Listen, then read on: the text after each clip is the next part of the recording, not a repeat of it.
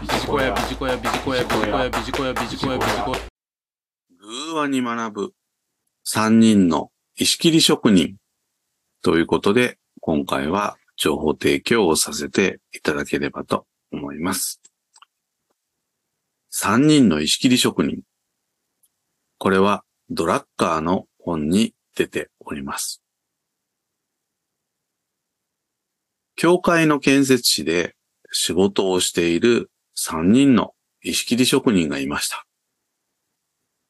道行く人が石切り職人たちに何をしているのかと聞いたところ、第一の職人はこれで暮らしを立てているのさ、と答えたそうです。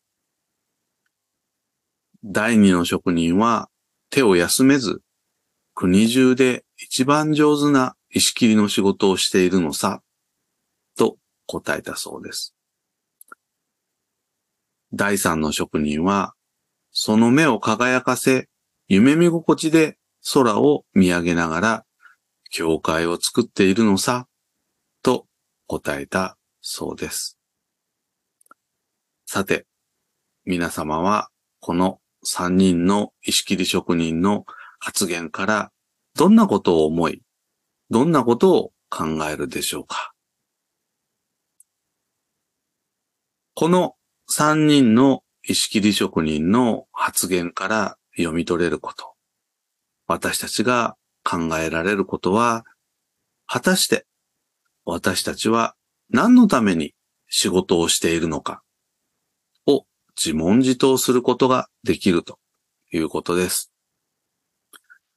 第一の職人、これで暮らしを立てているというのはお金のために働いているのさということですよね。第二の職人。国中で一番上手な石切りの仕事をしている。すなわち、自分自身のスキルアップのために仕事をしている。と取れるかと思います。最後の第三の職人。教会を作っているのさ。すなわち、一人では成し遂げ得ないビジョン達成のためと言い換えてもいいかもしれません。これは決して良い悪いという評価軸ではありません。視座の高さで言うと間違いなく3番目の石切り職人が高いでしょう。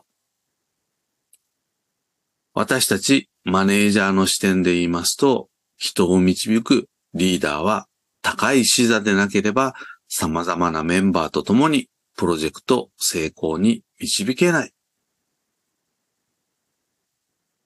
これはただ単にビジョンを作ればよいという浅い話ではありません。